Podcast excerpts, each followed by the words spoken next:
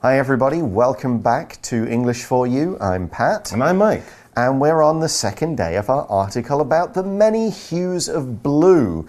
Yesterday, we learned that some ancient people's language didn't include many words for blue, certainly not as many as we have now, and maybe even none at all. That's right. The famous author Homer, thousands of years ago, described seawater, which we would think of as being blue, as being wine dark. Mm. Wine is not blue, but they didn't really have as much blue back then, so they didn't have a special name for this color. But that kind of changed with the ancient Egyptians, at least in that part of the world. We learned yesterday also the ancient Egyptians first created a blue dye out of minerals, out of using rocks and stones. They created a blue dye. They could color things, but of course, making things out of stones and minerals is not easy, so this was a very rare color, and it was only used for important things like painting tombs of mm. the hmm. pharaohs, the kings. I think if you think of uh, Tutankhamun, that famous He's mask, got blue, hasn't he? It's blue and gold, isn't it? I think around his his hair, his face, it's all uh, blue and gold. So what they couldn't do was use a blue stone called lapis lazuli or mm. lazuli,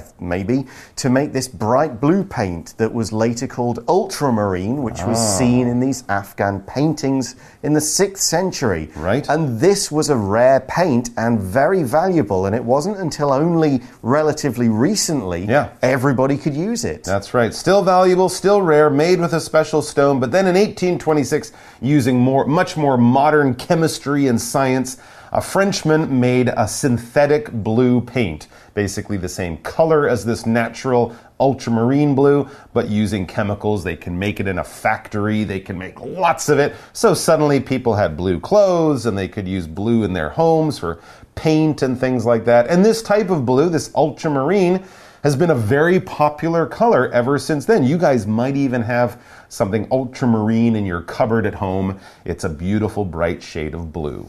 We're going to learn more in today's article. Let's read through day two. Reading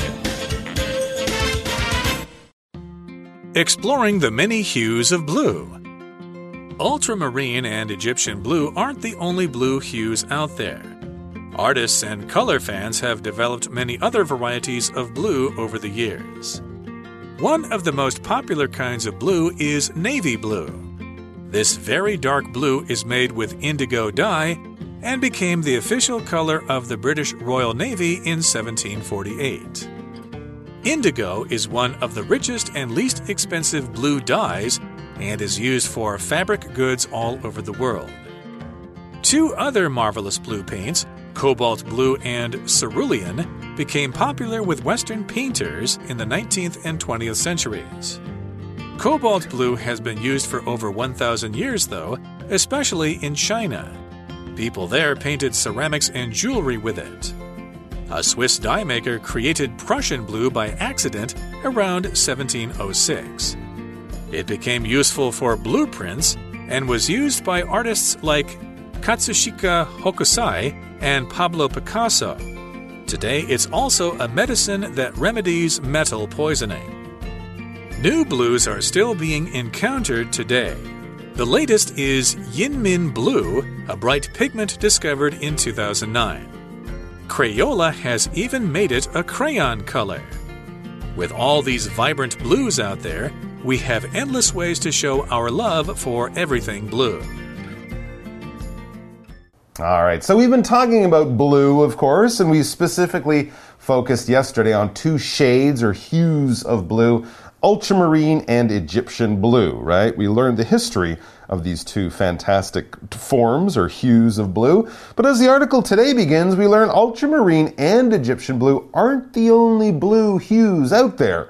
In other words, there are many other kinds of blue in the world. Yes, it says artists and colour fans have developed many other varieties of blue over the years. Mm -hmm. So to develop something means to create something. But we tend to think of it as a slow kind of creation or changing over time. You don't just go, I've made it, that's it, that's mm. done. That would be creation, but not quite development. Development would be maybe trying a few things, mixing other paints, seeing what works, seeing what gets the best kind of color, mm -hmm. and it would be a slow kind of change to get to what you want over time. We could say, for example, rock and roll developed out of rhythm and blues, that's another blues, mm-hmm. and country music styles. Yeah. And this resulted in many varieties of blue. That's right. As Pat mentioned, rock and roll is a variety of music. So when we think of something that comes in many styles and forms, something like music, when we talk about types of music, classical music, jazz, hip hop, pop, dance, these are different varieties of music. We use this to kind of take a big subject, something that does come in many styles and many forms, and break it down so we can talk about them and understand them and compare them. Another simple one go to the ice cream store. Do they just have one kind of ice cream, just chocolate or just vanilla? No, of course not. They have many varieties strawberry, blueberry, mint, and chocolate. All of these different kinds of ice cream are different varieties or, or types of ice cream. For example, pita is a variety of bread that comes from Greece, and it's delicious.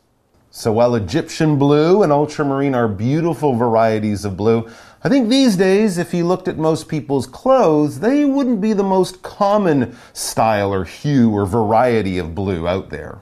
No, we've got one here. One of the most popular kinds of blue is navy blue, which I think was the color of my school blazer. Yes, a lot of school uniforms, uh, business suits, things like that come in navy blue. What is navy blue? Well, it says this very dark blue is made with indigo dye and became the official color of the British Royal Navy in 1748. That's why we call it, of course, navy blue. As it says, it's a very dark variety of blue.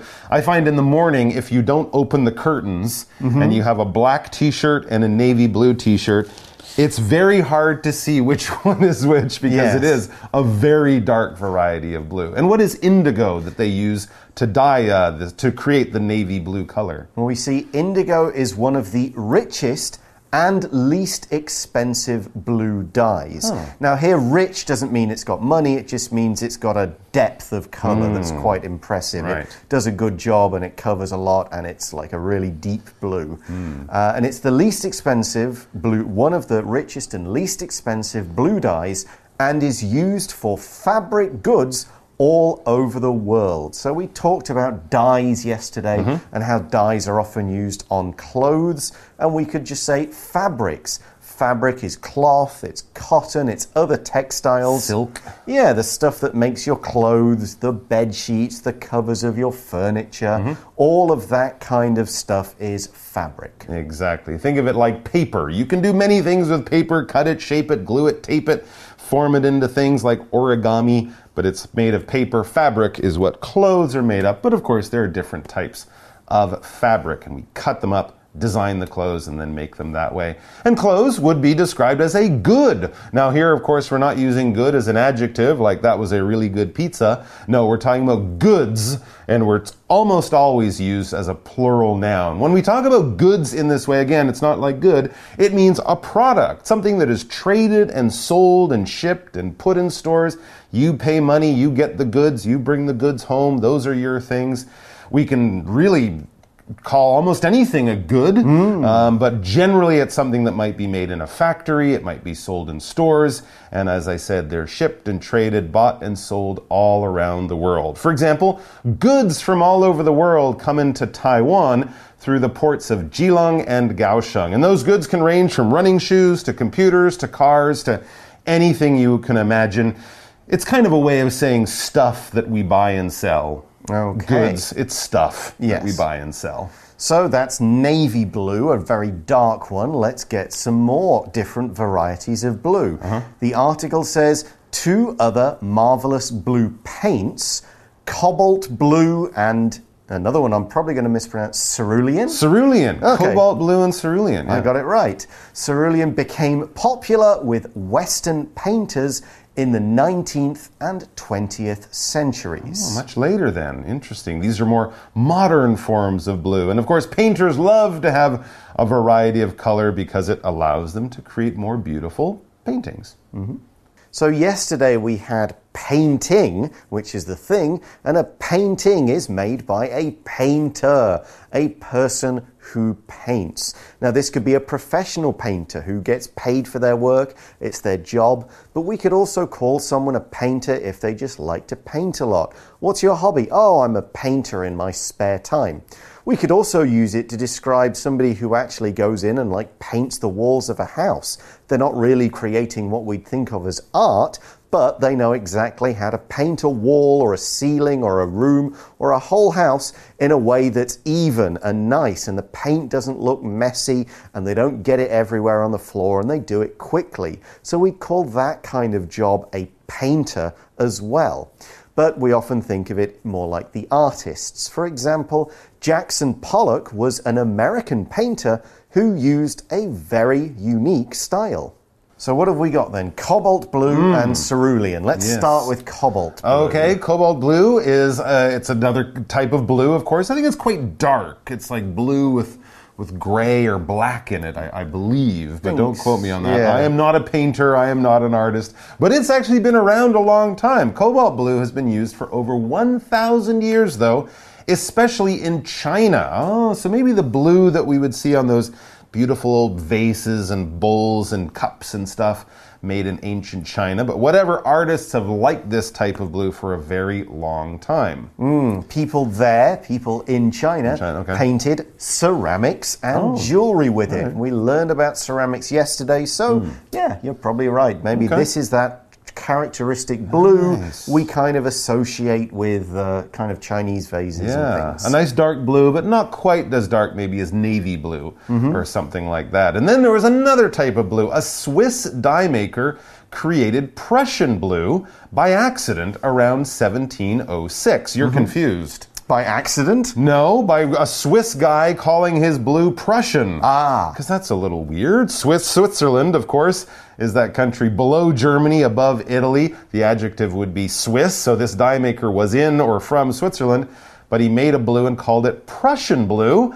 Now, Prussia is a, kind of an older part of the world. I don't know if we use this name so much, but basically, it's an area in what is now Germany or Poland. It's actually a bit more on the Poland Russia side around the uh, the old city of Gdansk or Danzig, as the Germans would have pronounced it. And maybe it was Prussian blue because the Prussians back then were famous for their soldiers and their hmm. army. So maybe it was the blue they used in their soldiers' uniforms ah. or something like that. Yeah. As I said, it's not an independent place now, but if you read about the uh, history of Europe, Prussia was a very powerful part of Europe um, for hundreds and hundreds of years. Okay, so this particular color was useful for lots of different things, not just art. The article says it became useful for blueprints and was used by artists like Katsushika Hokusai and Pablo Picasso. Hokusai is the one who did that great big wave poster, I think. Is that Oh, right? that beautiful Japanese uh, woodblock print, Yes. right, of the beautiful wave. yeah, and Picasso, of course, you will have heard of. Sure, he loved blue so much he had a whole blue period. Right, I think he only painted mainly with blue for many years there. And of course, yes, we see blue in blueprint. This is what we call these documents, these uh, these things that architects use. Right, a blueprint is a design plan, it's a technical drawing, and when we see them, people on site will be using them. Right. Because they are often negative copies of the original work. Which was done in why. black and white by the Okay. architect or someone, but the copy, the blueprint, is done with white lines on blue paper. So Hmm. it's a negative copy of the original. Very interesting. Of course, they could make them almost any way today. They could print them out with computers in any color, but they still call them blueprints and they often still use blue ink to make them. And says today it's also a medicine that remedies metal poisoning. Wow. Prussian blue? Yeah. Really? Hmm. I didn't know that. And to remedy, here we're using it as a verb, is basically to cure. If you're sick with something, hopefully this remedy, this medicine, I should say, will remedy your problem. We can also use it as a noun. The doctor will say, This medicine is the remedy for your problem, for your sickness or your disease. So it is the thing that fixes you, and to be fixed by a medicine or something like that, or even just to solve a problem that you might have, is to remedy that problem. Are you late for the train and you only have a few minutes to get to the train station? Well, I've got a car. I can remedy your situation. I can fix your problem. Get in my car, we'll get you there in 10 minutes. For example, my doctor says that these pills should remedy my skin problem. I hope so. And yes, if your problem is poisoning food or metal or any kind of poisoning, you definitely want to remedy that situation or that problem. Mm. So, yeah, poisoning is the condition or a situation that's produced by a poison. So, a poison is something, it may just be a natural chemical, it may be mm-hmm. a metal, it's maybe something that's harmless until it gets inside your body, mm-hmm. at which point it starts to make you sick, could kill you, could mm. cause damage, that kind of thing. So, a poisoning could be uh, if you say the patient has food poisoning, mm-hmm. it means the patient has eaten something that's made them sick. Mm-hmm. If you say that man died, it was a poisoning, it means somebody gave him the poison. Wow. So there's poison in his blood, and that's what killed him. So we could say, for example, remember when lots of people got sick after eating food made by that famous chef? Mm-hmm. People now think it was a poisoning. You mean the police now think it was a poisoning? Police now think it was a poisoning. yes, someone, the chef's rival, put poison in the chef's food. Wow. To get at him and ruin his reputation. It's true. We see a lot of poisonings and sort of murder mysteries Oh, and yes. things like that, right? Killing someone with poison. Uh, poisoning. I want to know about that story. That sounds like a great movie or something. It does. Anyway, back to the article. New blues or new shades or hues, new types of blue are still being encountered today. That's right. So if you think all blues in the world are boring, oh, I don't like them. Don't worry, new blues are still being encountered today. When you encounter something, well, it could be something as simple as walking down the street and, hey, there's your friend. You encounter your friend as you walk down the street. It's kind of happens a little bit as a surprise. It's not something you planned or expected. You might encounter some problems as you go through your day, but maybe you'll be in a, have a really good day and you'll encounter some good luck. You know, problems come along, we don't expect them. Good luck comes along, we didn't plan for it. It just sort of happens. So, for example, you might be looking through a fashion magazine or something in a shop and you see this amazing color of blue and you're like, I've never seen a shirt with that kind of blue. You have encountered a new blue. So there are new ones, and we see the latest is, Mm-hmm. and I'm just going to guess at this one, Yinmin Blue. It's probably only meant to be written down. It's even spelled in a strange way. Yeah. I mean, the letters are a little interesting. Yeah, well, you'll see it in our article Yeah. anyway. But it's a bright pigment discovered in 2009. Interesting. A pigment, this is another word like hue or Mm-hmm. shade. It's a substance, but it's one that's used for coloring or painting. Or dying, yeah. Yeah, we, we would talk about something actually real with this pigment. Right. Or it's the color that's used to change something else. Oh, okay, like a the- dark pigment was used for my shirt, or a or the- reddish one for yours. the chemicals in a rose that make it that special red, rose red color. Mm. Yes, that And is- of course, scientists then can take those pigments, make them with chemicals, and we can have lots of things made with rose uh, color, but we don't need the actual rose. We have the pigment. Back to the article Crayola, the famous well known crayon company that make those types of sort of like pencils but made of wax. They're something little kids often Mm-hmm. use for coloring. Crayola has even made it a crayon color. So if you go out and buy a brand new box of crayons these days, they might have a an ultramarine in there, a mm-hmm. navy, a cobalt blue, but they also might have this yin yin yin yin, yin, Yinmin. blue. Yeah. I don't know what that is, but it sounds lovely. And the article concludes by saying, with all these vibrant blues out there, we have endless ways to show our love for everything blue. Hmm. Now, that sentence uses one of these with clauses, and these are used to explain the reason for the main clause. Hmm. And they often give a situation or an action or explain something that's happened and say, this is this, and because of this, this is happening. That's how we do it. Like, with the rain getting heavier, The teacher stopped the PE class and told the students to go back inside. The with clause gives the reason for what happens in the main clause, and it hmm. just means the rain was getting heavier, mm-hmm. so this happened. So, with the rain getting heavier, this happened, they all went back in. All right. And there we also talked about this word vibrant when describing colors, especially bright colors. Mm-hmm. Vibrant is a great adjective to, to use. It kind of means filled with life or filled with energy or something. If someone has a vibrant personality, they're very friendly and charismatic and chatty and they're really good at making friends and you know having people be happy when they're around a vibrant person. In the same way, if it's a vibrant color, it's a very bright kind of that color, a very bright hue or shade or something like that. So you can have a, a pink that's quite dark or has a mm-hmm. little gray mixed into it. But if it's a really bright pink where you want to put on sunglasses because, wow, that's a lot of pink, you might say that is a very vibrant pink color. Mm, in fact, we say there are endless different types of blues and pinks and everything, Absolutely. pretty much. Yep. Endless means that something is without end, but we use it casually to mean that something can't easily be counted or measured.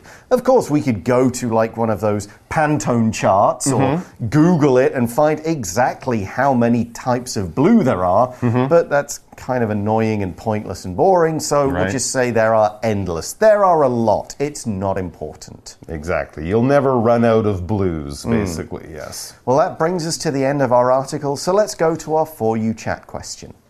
For you chat. So, our question is What is your favorite color? Why do you like it? And what kinds of things are that color? Wow, that's a tough question. Is it okay if I say I don't have a favorite color? Sure. I mean, I've sure I've probably changed once or twice in my life. If I think about the clothes, well, I have a lot of blue clothes, Right. actually. Uh, black, gray, uh, you know, some of these things, but Mm-hmm. I don't really have a favorite color. I guess I don't wear a lot of orange. Or yellow, yes. Yeah, I don't have a lot. I don't think I have anything that's orange, but it doesn't mean I don't like orange. Just for clothes, it's not my favorite. So if you looked at my cupboard, you'd probably say blue. Mm. But I like other colors too. Yeah, I, I would have to say purple. I always go with Ooh. I do like purple as a You're color. Very royal purple, right? Yeah, I mean, royal color. Purple is a color traditionally only worn by kings and emperors and that sort. It was another rare color. Mm. Yes. So only those rich, expensive, important people That's could right. get it. But of course, we have synthetic purples Yes. now, so everyone can be rich and fancy. Why do you like it? I'm not sure. I think it just comes from childhood painting, a lot Okay. Of models and things like that. There were just some really nice purples, and I Hmm. liked. I decided, yeah, red is pretty important to me. It's my football team's color. So Oh, okay. A lot of red associations, but Sure. still, purple remains my favorite. Okay, are you a fan of the LA Lakers? I famous am purple now they won the No. Super Bowl. No, that they was basketball. That was the LA Rams. They're not Oh, purple. ah. Yeah, I know it's very confusing. American oh, we'll find we'll find a purple football team for you. Excellent. Don't worry. All right. Well, that's all we've got time for. Thanks for watching, everyone. Don't feel blue. We'll see you again next time. Take care. Bye bye. Vocabulary Review Develop. Tim has developed a new type of book. The text can be changed in it. Variety. This model of car is available in many varieties, with different engines and colors to choose from. Goods. Lisa's company sells goods such as clothes to stores in China. Painter. Michael is a painter who likes to paint pictures of people. Remedy. Grandma always said that this soup is great for remedying illnesses, and I agree. I always feel better after eating it. Poisoning. Jill got food poisoning after eating some fish that was too old. 智慧小补帖。 Fabric. Blueprint. Encounter. Pigment. Vibrant. endless.